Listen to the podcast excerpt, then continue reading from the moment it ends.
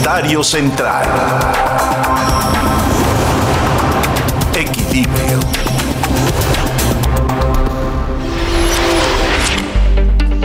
Creo que no es momento para desconcentrarnos de lo realmente importante y de lo que está pasando en nuestro país en torno a la pandemia.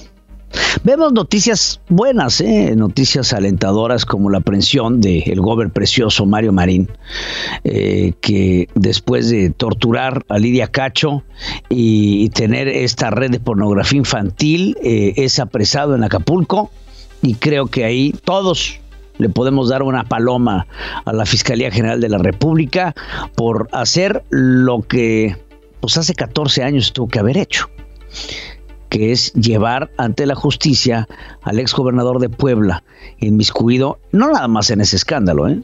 N cantidad de escándalos eh, en los que él y el señor Curi también estuvieron involucrados durante su mandato en Puebla y posteriormente también las injerencias que tuvo este señor. Eh, es una buena noticia.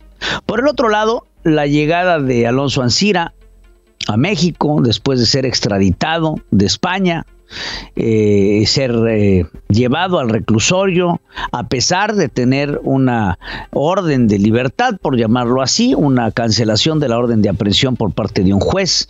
Eh, está ya creo que también podría, podría considerarse una buena noticia de confirmarse ciertas las acusaciones que Emilio Lozoya hizo sobre los sobornos, entre otras cosas, para comprar esta empresa eh, de, agronitrogenados por parte de petróleos mexicanos a precio alzado que tanto ha hecho énfasis el gobierno mexicano. Eh, en otro frente, las relaciones con Estados Unidos no van bien. Las relaciones con los Estados Unidos y Canadá. México está enfrentando una rispidez francamente innecesaria. Francamente, en donde puede haber armonía, hay rispidez, producto de la agenda del presidente, porque es una agenda directa de Andrés Manuel López Obrador. Y lo vemos en las declaraciones del encargado para América del Norte, en donde toca temas, eh, eh, donde se rechaza la ayuda de lo que en algún momento fue la iniciativa Mérida y apoyos que daba el gobierno de los Estados Unidos para ayudar a México a combatir al crimen organizado y haciendo énfasis en específico en el trasiego de armas, eh, producto de eh, un tema que trae clavado el presidente en la cabeza acerca del famoso rápido y furioso. Otro tema que está sobre la mesa el manejo de la pandemia, eh, los distintos fraudes y, distintas eh, perspectivas que ha habido y proyecciones por parte del gobierno en las escuelas, todas han sido erróneas. Vemos una página de internet que no funciona para poderse registrar para una vacuna que no tenemos. Y todo este caldo político aunado con la reforma eléctrica en la materia eléctrica que se quiere impulsar, que no solamente dañaría a la economía nacional, sino que dañaría también las relaciones que se tienen a nivel bilateral, trilateral, unilateral con otros países en torno a cuidar al medio ambiente. Todas estas cosas parece que se juntan en un caldo de cultivo en donde en México estamos pasando por una serie de problemas a los cuales estamos atendiendo todo, pero desatendiendo todo. No hay una estrategia, que es lo que más preocupa. No hay soluciones, que es lo que más preocupa. Lo que se hace es lo que hay en la agenda del presidente, aunque ahorita esté recluido, seguimos viendo esta tendencia. Ricardo Monreal, en lugar de estar enfrascado y encabezando negociaciones para echar adelante presupuestos para apoyar al pueblo, legislando a favor de la ciudadanía, no, está enfrascado en una guerra con Twitter y Facebook para ver cómo van a regular a estas redes sociales porque pasan por canales del Estado en las fibras ópticas y esquemas de espectros de 5G y 4G y LTG. En lugar de estar enfocado en lo que se tuviese que enfocar, que es en el sacar adelante leyes para poder echar a México a caminar otra vez.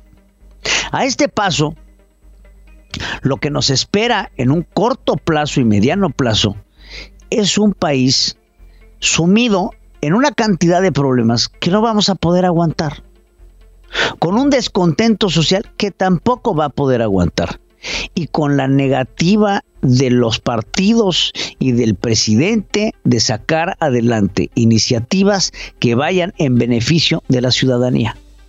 Vemos una gran cantidad de revanchismo, vemos una gran cantidad de, de, eh, eh, hacia el futuro. No te digo supéralo, pero camina hacia adelante con ello.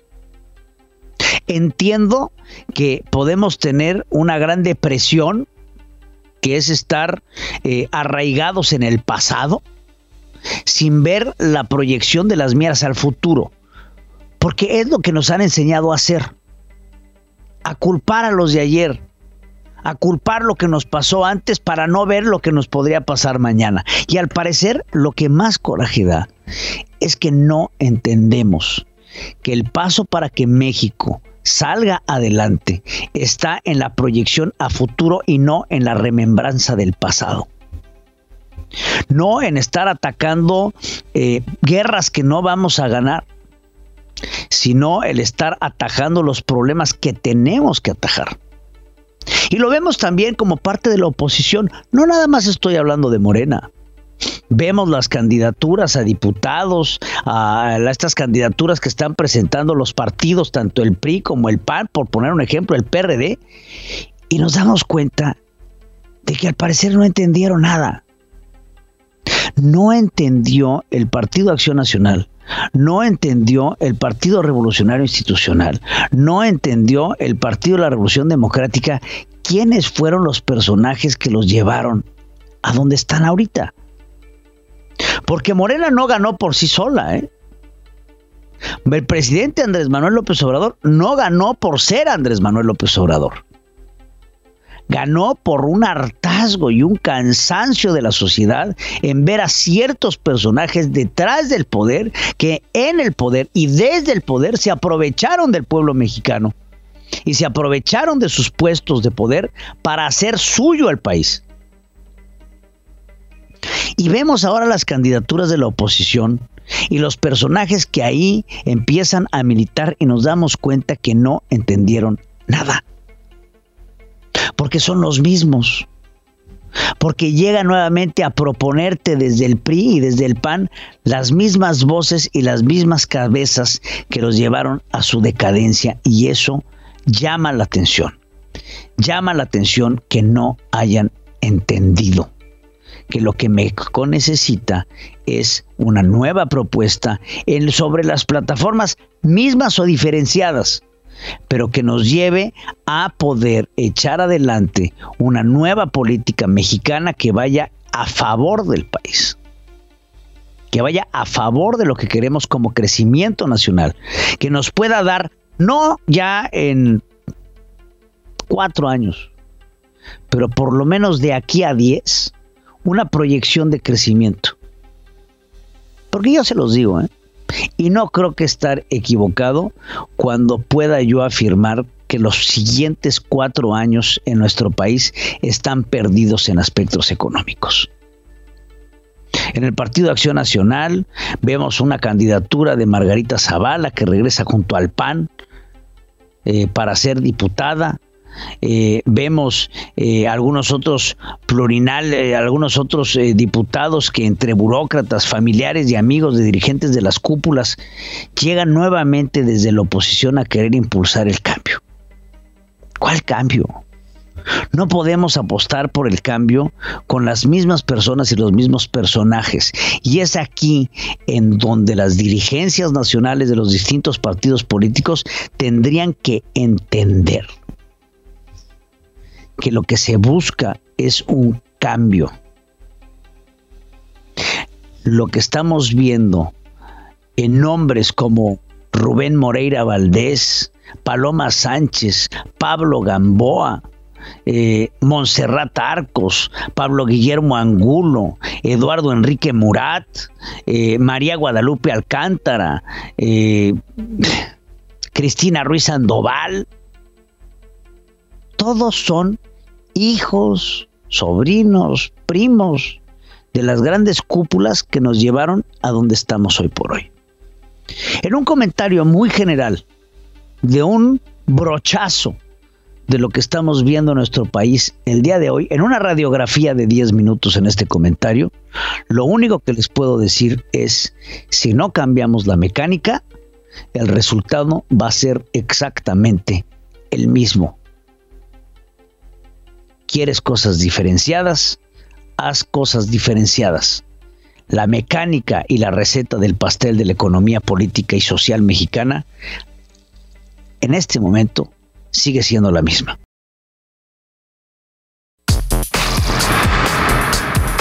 Para que tengas el dato. En Central FM. Equilibrio. A ver, para que tengas el dato, 4 de febrero.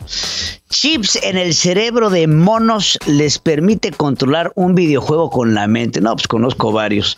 Eh, una empresa, una empresa que se llama Neuralink de Elon Musk, enfocada en lograr enlaces entre el cerebro y las computadoras en una fase más de experimentación. Eh, instaló con éxito algunos chips en monos en los que hizo capaces de controlar un videojuego con la mente. ¡Qué miedo! Eh, los primates, con esta tecnología implantada en su cerebro, lograron jugar una especie de mind pong y los detalles al respecto fueron difundidos a través de Clubhouse una red social exclusiva de los iPhone que Elon Musk promueve.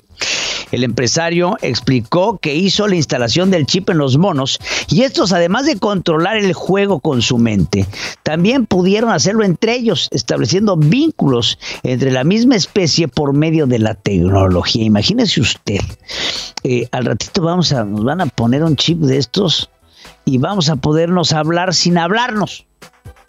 O vamos a poder, sí, así, de fácil controlar las cosas simplemente con el pensamiento. De considerarse eh, un avance como este, se abre una gran posibilidad de con personas, por ejemplo, con discapacidades en extremidades, que controlen dispositivos con la mente, lo que favorecería su integración con la vida académica y productiva. Imagínense ustedes, por ejemplo, un hombre como Stephen Hawking, ¿no? Eh, un gran científico, un hombre brillante, que por cierto, eh, no sé si ubiquen a Stephen Hawking, era un hombre que era uno de los astrofísicos más importantes que ha tenido la humanidad, sin lugar a dudas, eh, que tenía una gran deficiencia motriz. Y entonces él estaba en una silla de ruedas y hablaba por medio de una computadora, pero él en realidad estaba paralítico y entonces nada más podía mover los dedos y con ellos se transportaba, pero a través del pensamiento y esta computadora se comunicaba al grado de poder establecer eh, y platicar y crear teorías de física cuántica. Un hombre que le metió, por ejemplo, a la teoría de las cuerdas. Eh, tiene un libro maravilloso que se llama eh, El universo en una cáscara de nuez, que se los recomiendo mucho. Pero entonces, bueno, a lo que voy. Imagínese un hombre con estas capacidades, con un chip de estos, que pueda controlar desde el cerebro lo que está pasando. Bueno, al ratito le vas a cambiar a la televisión nada más con parpadear, ¿no? O pensar en el canal y decir, a ver, pon a Pedro, pum, y te lo pone, ¿no? Entonces, pues, eh, sería muy interesante esto para que tenga usted el dato. Un científico de la Universidad de Armit en Australia ha desarrollado un material eh, piezoeléctrico de alta eficiencia con un grosor de 2 nanómetros que representa un avance para la electrónica autoenergizada. Se trata de un dispositivo que se puede poner en el cuerpo como una prenda de ropa capaz de generar energía a, través de la presión sanguínea, lo que sería de gran utilidad para hacer funcionar, por ejemplo, un marcapasos. Entonces, uno de los grandes problemas que tienen los marcapasos o inclusive algunos corazones artificiales, estas bombas, es que tienes que estar conectado a la corriente eléctrica porque necesitan energía. Entonces, el generar energía bajo la circulación de tu propio cuerpo, pues sería definitivamente un gran avance. Eh, eh, se trata de un dispositivo, entonces se pone en el cuerpo y, con la sangre, con el flujo, eh, pues generaría este tipo de energía. Este nuevo material piezoeléctrico y sus avances podrían utilizarse para desarrollar sensores de oscilación inteligentes que detecten fallas en construcciones como edificios o puentes, particularmente en zonas sísmicas. Bajo estos principios pueden mejorar ejemplos de tecnología de captación de energía como calzado capaz de recargar teléfonos móviles. Imagínense, para que tenga usted el dato, échese una corridita y cargue usted su celular. Entonces vas corriendo, y vas cargando tu teléfono con la energía porque pues, es energía cinética.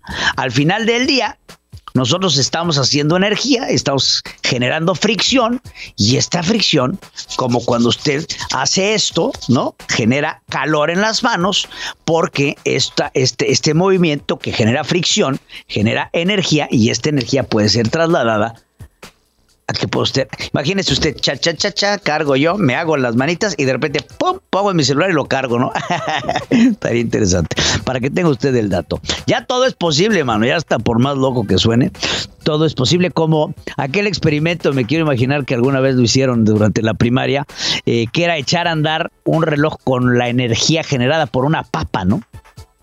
Este, creo que, creo que pues, todos lo llegamos a hacer en la primaria con dos electrodos, positivo o negativo. Lo pones en cada lado de la papa y de ahí lo conectas a una lámpara, a una lucecita, y esta va a prender producto de la energía que tiene la papa.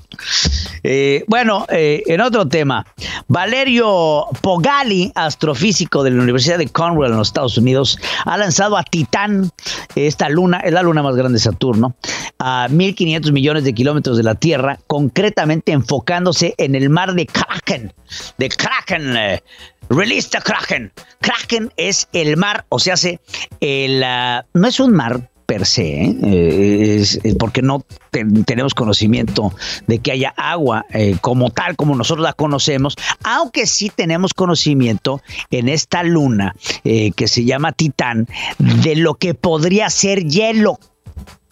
No sabemos si es hielo, pero podría ser hielo.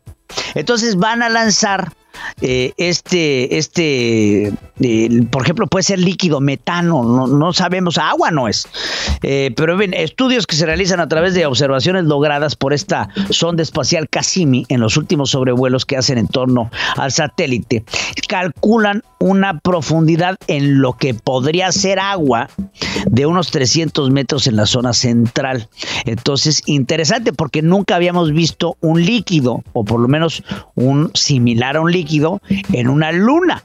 Porque no estamos hablando del planeta. Ahora, esta luna Titán es chorrocientos mil veces más grande que la Tierra, ¿no? Eh, el interés científico por la luna, entre otros motivos, radica en que representa un modelo de ambiente primitivo como el que la Tierra pudiese haber tenido hace cientos de miles de años. Eh, uno de sus misterios más importantes está en la existencia de este abundante metano líquido, que no es H2O, es metano líquido. Eh, y este en superficie. Y todo lo que se busca es explorar este satélite para lo que se planea enviar una misión robótica con un dispositivo subacuático para poder bucear eh, en este líquido metano que se espera esté todavía en forma líquida. Acuérdense que el metano y el agua tienen dos distintos grados de congelación, entonces habrá que ver porque no crean que hace calor en Titán, ¿eh? o sea, Titán. Y aparte de todo, se tiene que tomar en cuenta la fuerza gravitacional que tiene Titán.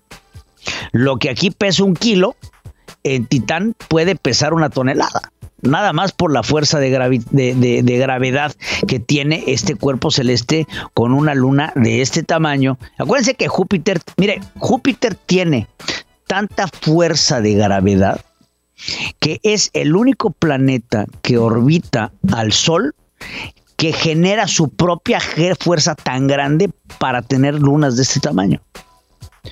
Inclusive eh, una de las teorías de la llegada de Júpiter a nuestro sistema solar es esta atracción gravitacional que en el momento en que pasa como los imanes con, con, el Sol, en vez de unirse, se repelen a tal grado que cuando va llegando a su lugar en posicionamiento para entonces ya tener esta órbita, le pega a Urano y Urano, entonces, en vez de rotar así, en vez de rotar eh, a un ángulo específico, rota a la inversa por el golpe que le genera eh, Saturno para llegar al lugar en el que está en la, en la, en la órbita del Sol.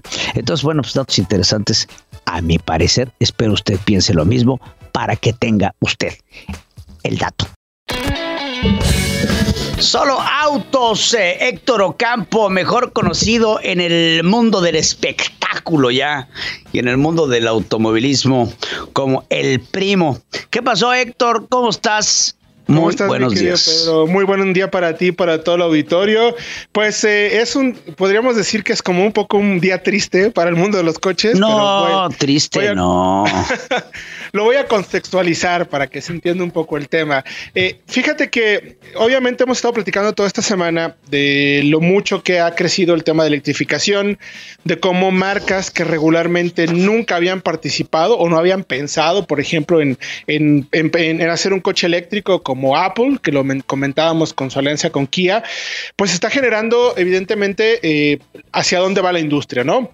La electrificación es inevitable, es ya de todos los días y viene también de la mano, obligado en gran parte por eh, los gobiernos, ¿no? Lo que los gobiernos están diciendo y apoyando en términos de reducción de emisiones contaminantes. Y para ello tenemos que dejar de consumir eh, combustible, tenemos que reducir significativamente las emisiones contaminantes en los coches.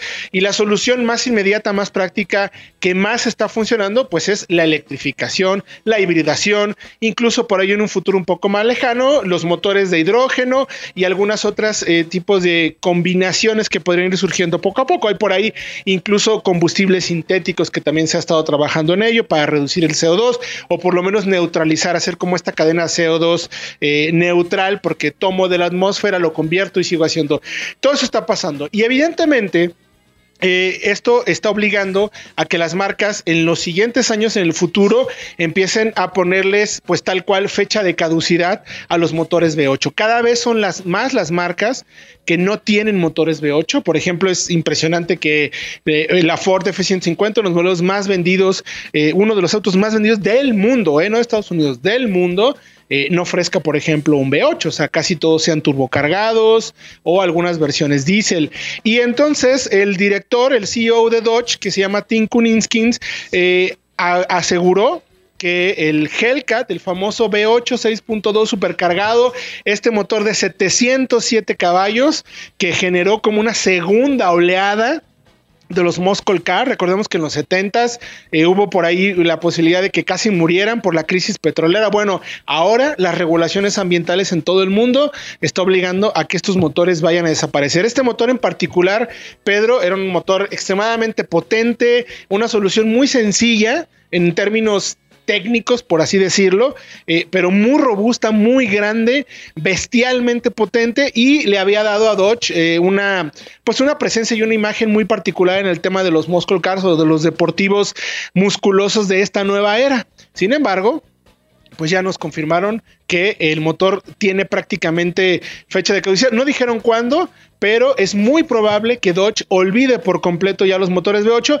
y además tiene sentido por la alianza que acaban de hacer con Peugeot, con Grupo PSA y surgió este nuevo grupo automotriz que se llama Stellantis, donde hay 14 marcas y donde parte de la estrategia evidentemente del grupo es nuevas plataformas eléctricas para toda la gama de productos. Ahora, lo interesante, Pedro, es que también sabemos que el tema de potencia, entrega de potencia y capacidades que va a tener eh, los vehículos en el futuro con la electrificación, no vamos a perder, y entre comillas, la emoción de manejar altas velocidades. Ya lo platicábamos aquí, por ejemplo, con el Taycan, el, el modelo de Porsche extremadamente rápido, brutalmente rápido, aunque si perdemos pues ese sabor que a los que nos gustan los coches, ese sabor del V8, el sonido, el rugir, incluso, sí, discúlpenme, el olor a gasolina quemada, ya no lo vamos a tener y va a ir desapareciendo poco a poco. Por ahí se decía, Pedro, que probablemente en un futuro llegaran a quedar algunos cuantos modelos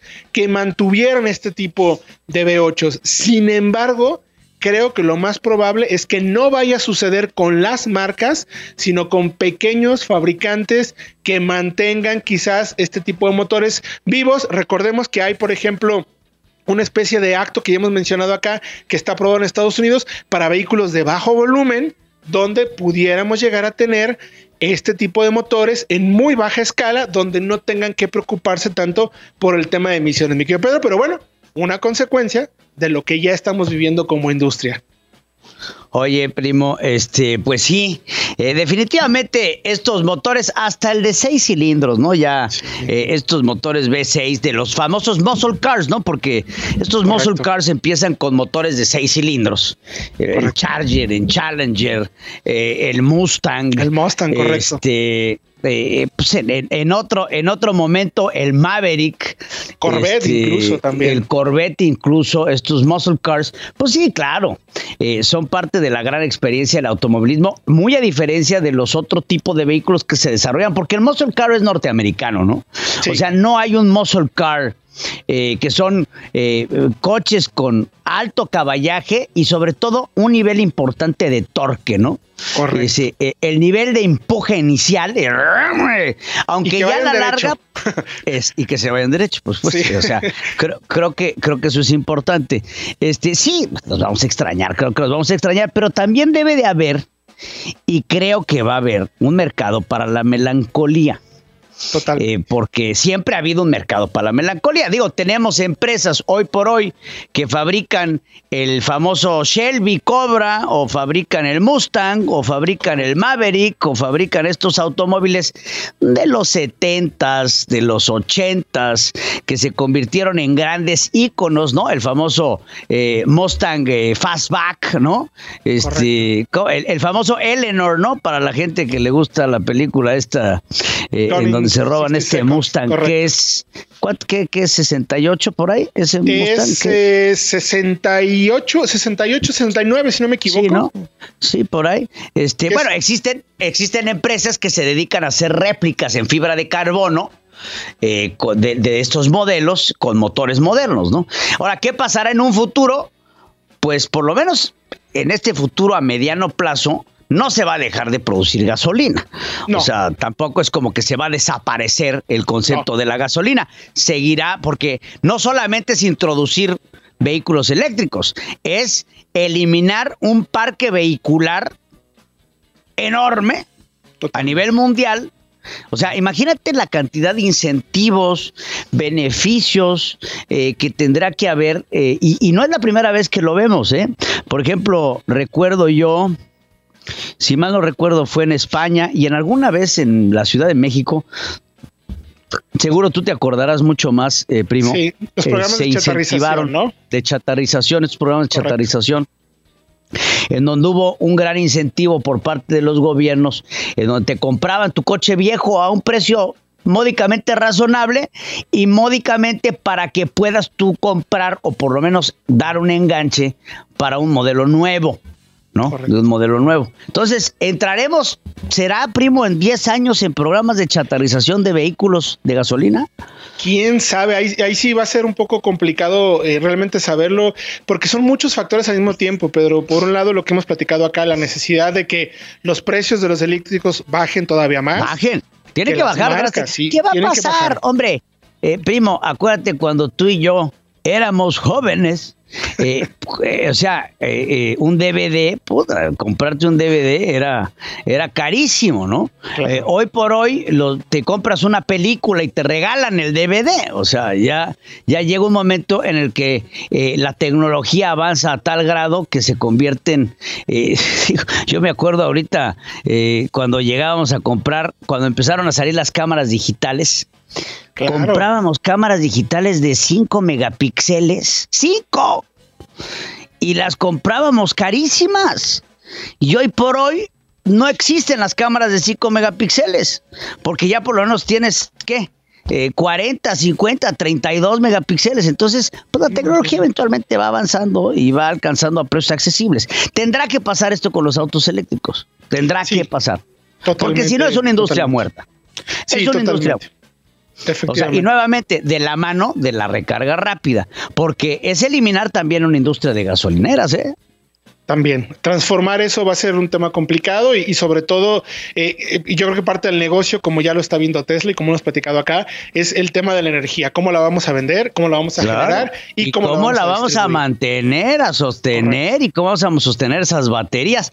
Cuando estos problemas, y creo que también es gran parte de la reticencia que puede llegar a tener una persona al comprar un coche eléctrico, que dices, bueno, como quiera, a este le echo gasolina y, y, y bajo el lema del alambrito. Es increíble. Oye, tú te vas a Cuba, te vas a algunos lugares en donde siguen circulando coches de los 50, 60, 70. ¿Cómo es posible? O sea, coches viejos que los tienen. No, es que se le fregó la banda. A ver, pásame tu media. Eso no va a pasar, ¿eh? Cuando nosotros éramos chavos, se te fregaba la banda del, ventilador y le ponías una media de tu esposa y arreglabas el tema. ¿O no? Correcto, correcto, sí, totalmente. quiero quiero ver si le echas la media de tu vieja a tu, a tu Tesla, a ver qué hace. Pues solo que sea para cerrar la puerta, porque de ayer más. Pero ¿a poco no, era magnífico eh, cuando los coches se podían arreglar? Cuando, cuando levantabas el cofre y decías, mira, a ver, Vamos a ver, aquí, ahorita yo levanto el cofre de mi coche y fuera de medirle el aceite, si le encuentro la bayoneta, no sé hacer otra cosa. Es más como decir, ¿cómo se ve? Bueno, se ve bien, le habla al mecánico. se ve perfecto. ¿Y qué tiene? No sé. No sé, o sea, eh, pero de todos modos hay gente que le gusta levantar el cofre, aunque sea para cambiarle el agua a los limpiadores, ¿no? Totalmente. Por lo menos te sientes un poco más útil. Sí, te sientes más masculino. Correcto, mi querido Pedro, es correcto. Muy bien, mi querido Héctor. Pues sí, vamos a extrañar estos muscle cars, ¿no? Vamos a ver, vamos a ver hacia dónde va el tema, pero bueno. Aparte, ¿sabes qué? Te faltó una cosa. No sé si, si tú que te has subido a los coches eléctricos, pero la vibración del motor. Y el sonido, vibración y sonido. Es que, es... que, es que te, creo que te faltó mencionar esa vibracioncita que tiene el motor.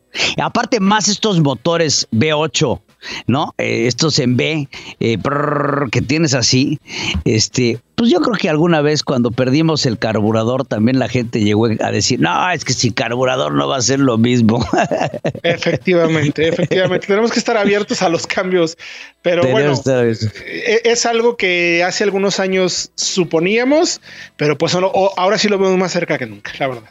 Ahora sí lo vemos más cerca que onda, mi querido primo. Pues te mando un abrazo. Este, como siempre, un gozo platicar contigo de temas de automovilismo. Este, pásala bien, mi primo. Y veo que está mejorando el clima en la Ciudad de México sustancialmente. Sustancialmente eh, mejor. te mando un abrazo. Fuerte abrazo, mi Capo, mejor conocido en el mundo de la farándula como el primo. Muchas gracias, mi querido Pedro. Solo recordarles que toda la información la pueden encontrar en soloautos.mx y en centralfmonline.com para que estén enterados de cómo va este fascinante mundo de los coches. Muchas gracias.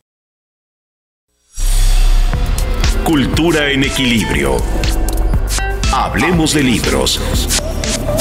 Con Ricardo Sánchez Riancho.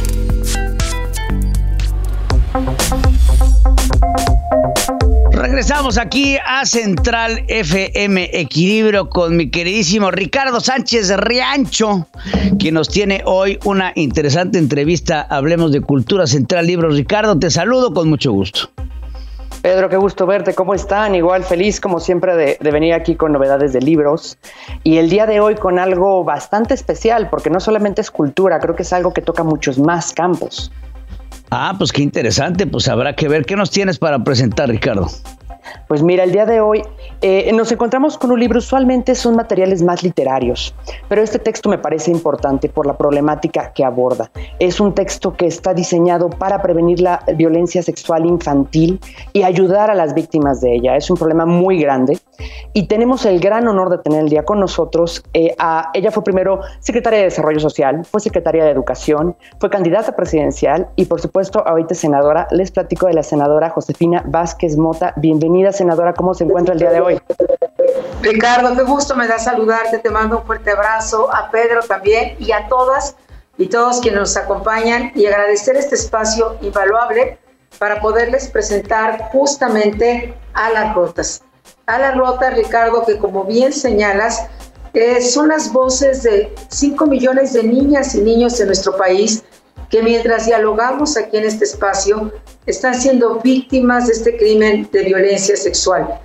Un crimen que destruye la vida no solamente en la infancia, sino suele destruir el resto de la existencia.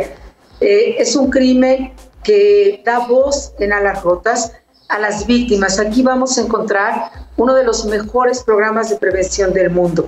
Y quiero reconocer a la comunidad judía de México que nos comparte aquí con Moisés Laniado eh, cómo empezar a preparar y a prevenir a las niñas y niños desde los tres años de edad. En una cultura patriarcal, machista, misógina, donde no reconocemos a unas niñas y niños como sujetos de derechos, hay que prepararlos y hay que proteger. Las niñas y los niños eh, hacen un árbol de la confianza y ponen tres nombres de adultos a los que ellos le tienen confianza y amor. Y el principio básico es yo te creo, porque cuando una niña y un niño cuentan el horror de este crimen, por lo general nunca se le cree, incluso se le maltrata más. En Alas Rotas vamos a oír la voz de las víctimas.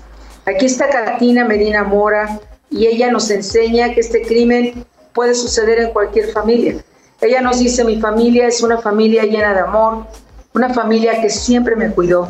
Sin embargo, el que se decía el mejor amigo de mi papá cometió este crimen de violencia sexual contra mí desde los 10, 11 años de edad. Yo a esa edad no entendía la gravedad de lo que me estaban haciendo y traté de proteger a mi papá ocultando lo que estaba sucediendo. Pero también está Maide. Y Maide nos cuenta que cuando tenía apenas cinco años, un hombre de 90 años, que era el papá de la entonces pareja de su mamá, iba por ella al kinder. Y desde esa edad eh, era la víctima de violencia sexual. Ricardo, un depredador sexual, agrede en su vida al menos 60 veces. Y Maide nos cuenta, es una historia mucho más larga, pero para esta entrevista les compartiré que Maide dice más o menos lo siguiente. Amo a mis padres, pero también los odio. Los odio porque ellos sabían lo que me estaba haciendo, porque ellos me llevaron con el psicólogo, porque ellos dejaron de ir un tiempo a la casa de mi abusador, pero al final regresaron como si nadie hubiera, nada hubiera pasado.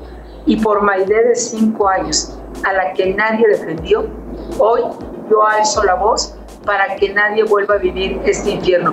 Y a Maide justamente le dedicamos, Ricardo, la contraportada del libro cuando dice no más secretos sucios, no más encubrimientos, porque este es un crimen que cometen no los lejanos, este es un crimen que siete de cada diez se cometen en el metro cuadrado donde viven las niñas y los niños, es decir, por aquellas personas que debiesen haberlos amado, por aquellas personas en las que las niñas y los niños sí confían, el papá, el abuelo, el tío, el vecino, el hermano, eh, el compadre, el sacerdote, el pastor, eh, el entrenador de fútbol, de gimnasia, es decir, donde viven las niñas y los niños. Es un libro que también nos da un capítulo y aquí quiero que prendamos todas las alarmas sobre los ciberdelitos. Ahora el 90% de los crímenes y delitos contra las niñas y los niños son por redes sociales. Y la verdad es que muchos y muchos de nosotros no crecimos en el mundo de las redes sociales y ahí, ahí viven los criminales. En México los suicidios de niños han aumentado dramáticamente, de adolescentes también, porque una vez que las redes sociales destruyen, toman la vida de una niña, de un niño y de adolescente, la destruyen para siempre, porque aquello se queda en la nube y aquello se va a quedar realmente para siempre. Y así vamos de la mano de las rotas en otro capítulo de la doctora Cecilia López, que nos enseña dibujos, cómo interpretar dibujos que a lo mejor a nosotros nos parecen solamente eso, solamente un dibujo, pero que son las denuncias y que son la evidencia completa de que esta niña o este niño está siendo víctima de este crimen de violencia sexual. Te diría que este libro hay mucho más y también tiene la participación del doctor Santiago Nieto, que yo quiero reconocer ampliamente. El doctor Santiago Nieto es un aliado invaluable contra el crimen de violencia sexual. Mi querido Ricardo, te preguntarás, ¿qué hace eh, quien encabeza la UIF en Alas Rotas? Bueno, después del crimen organizado, el segundo negocio más rentable de todo el planeta, es este crimen de violencia sexual. Y te iría diciendo en esta intervención eh, tres realidades espantosas que vivimos en nuestro país. La primera de ellas, México es un gran consumidor de pornografía infantil. En estos tiempos de la pandemia ha crecido el consumo de pornografía infantil en más del 70% en las casas de este país, que no son hogares, son infiernos. México es quien más contenidos de pornografía infantil le da al mundo. Casi 70% de la pornografía que se ve en el mundo sale de México. Y hoy somos también, Ricardo, el segundo país en turismo sexual infantil de todo el planeta, solo por debajo de Tailandia. El paraíso, sí, el paraíso de los pedófilos. Así que a las rotas es un libro, son historias que tienen nombre, que tienen que nos dan herramientas para lo que sí podemos y debemos de hacer cada una y cada una de nosotros en cualquier lugar donde nos encontremos.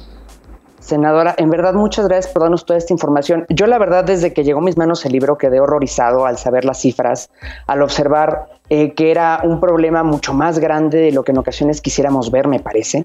Eh, además de que es un problema que no solo afecta a los niños, ¿no? Sí que, sino que deja sembradas semillas que van a generar también eh, violencia y situaciones más complicadas a lo largo de los adultos durante mucho más tiempo. Me gustaría preguntarle además, ¿de qué forma fue que usted seleccionó a estos especialistas? Porque usted como compiladora tuvo un trabajo muy complicado de poder decir, a ver, las voces que necesitamos que sean escuchadas, porque van a poder ayudar para crear este manual son estas. ¿Cómo hizo esta elección? Todo empezó, eh, querido Ricardo, cuando en el Senado de la República yo tengo la responsabilidad y también el honor de presidir la Comisión de los Derechos de Niñas, Niños y Adolescentes.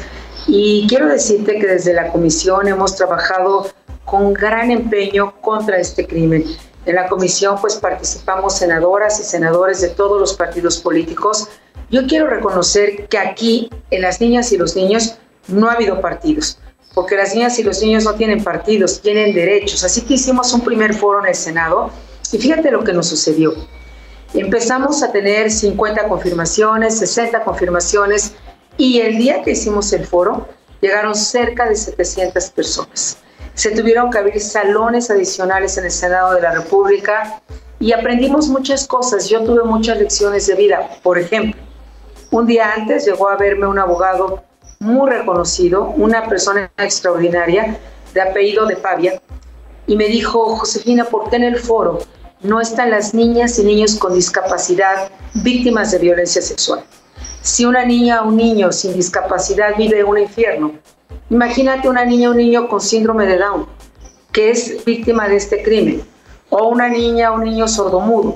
Es decir, ese es un mundo todavía más doloroso. Entonces, al día siguiente estuvo con nosotros en el foro. Fue un foro tan impactante, donde invitamos a este programa de prevención, donde vimos que de verdad era una herramienta urgente a nuestro país. Escuchamos las voces de las víctimas, escuchamos cómo salir adelante, cómo acompañar a quienes desgraciadamente pues ya han sido parte de este crimen, en un país donde por cierto hay una impunidad total. O sea, casi nadie denuncia, pero cuando alguien denuncia en México, a los tres años ya el criminal sigue cometiendo y sigue siendo depredador sexual. Por eso estamos proponiendo cambios muy importantes en muchas leyes para que este crimen jamás prescribe. Es decir, no importa que pasen 20, 30, 50 años, la víctima va a encontrar justicia. Porque este crimen en nuestro país empieza desde los cero meses de edad. Sí, así como lo escuchas, desde los cero meses de edad. Entonces, estamos pidiendo un registro también de depredadores sexuales como en otros países, mucho, mucho trabajo legislativo. Cuando terminamos el foro, y antes de despedirnos, hubieras visto lo que sucedió. Muchas manos empezaron a levantarse, de hombres y mujeres adultos, que eran los que asistieron al foro. Y lo que empezaron a decir es, a mí también me pasó, a mí también me pasó, a mí también me pasó. Hubo quienes contaron sus testimonios desgarradores y hubo quienes nos dijeron que era la primera vez que podían hablar sobre este crimen de violencia sexual que habían vivido cuando eran niñas, niños o adolescentes. Ahí nos fuimos a diferentes estados de la República, Ricardo, a replicar el foro. Ahí en varios estados le pidieron este programa de prevención y todo este es un trabajo como debe ser pro bono para capacitar, para tener protocolos, para aprender. Y así que después de esta experiencia decidimos que en Alas Rotas podíamos tener un canal de difusión mucho más amplio de aquí a que terminamos de recorrer y más en tiempos de pandemia que es evidentemente muy difícil el resto del país. Así que este espacio, Ricardo, es invaluable para nosotros, pero sobre todo para 5 millones de niñas y niños. Una sociedad que destruye a sus niñas y a sus niños se destruye a sí misma. Mira, Gabriela Mistral decía, las cosas de las niñas y los niños no pueden esperar. Y este crimen terrible que destruye no solo la vida de la víctima, sino suele destruir familias completas. Eh, mira lo que está pasando en el caso de Mariana en Chiapas. Una doctora que viene, que denuncia acoso y que nadie le hace caso, ninguna autoridad le hace caso, que nadie le cree. Y es una, era una adulta y nadie le creyó. Y la regresan al lugar donde estaba el victimario y está muerta ahora. Tiene una muerte evitable como muchas de ellas. Así que yo quiero invitar a todas y a todos a que a la rota sea parte de nuestras vidas para que nosotros seamos parte de la solución y de un México en donde niñas y niños tienen el derecho a vivir sin miedo y tienen el derecho a ser felices y tienen el derecho a crecer y a crecer con salud mental, con salud emocional, con salud física y reitero, en hogares y no en infiernos. Completamente de acuerdo. Senadora, en verdad, muchísimas gracias. Eh, creo que esta herramienta es de gran ayuda para el público en general, así que búsquelo. Está publicado por Editorial Grijalbo. A las Rotas es una compilación de la senadora Josefina Vázquez Mota. Muchísimas gracias a usted por darse el tiempo de platicarnos todo esto, explicárnoslo, compartirnoslo, dejar saber que existe eh, también una iniciativa que más allá de partidos políticos busca proteger a la infancia en México. En verdad, muchísimas gracias por su tiempo y por estar aquí con nosotros el día de hoy. Al contrario, es un gran honor y espero que nos encontremos muy pronto. Un abrazo fuerte, Ricardo. Hasta pronto. Seguramente sí, un gran abrazo. Ahí lo tienen a la senadora Josefina Vázquez Mota con alas rotas